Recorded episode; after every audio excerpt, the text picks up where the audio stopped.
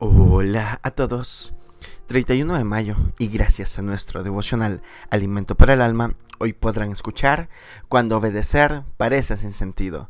Lectura sugerida es Éxodo capítulo 14 del verso 1 hasta el 4.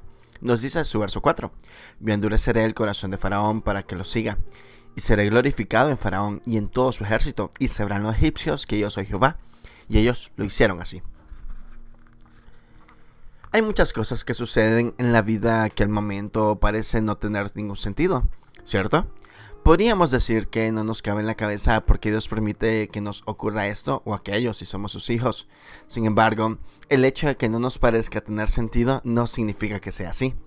Cuando no entendemos lo que vivimos surgen las preguntas y los espacios para el cuestionamiento.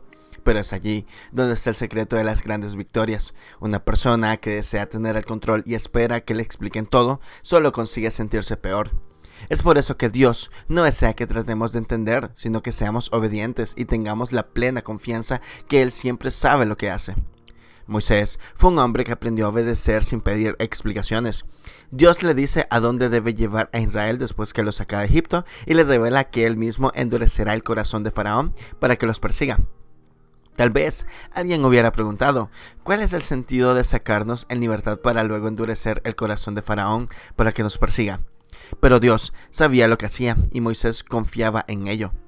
Creo que hoy nos hace falta conocer más a Dios a fin de confiar más sin preguntar.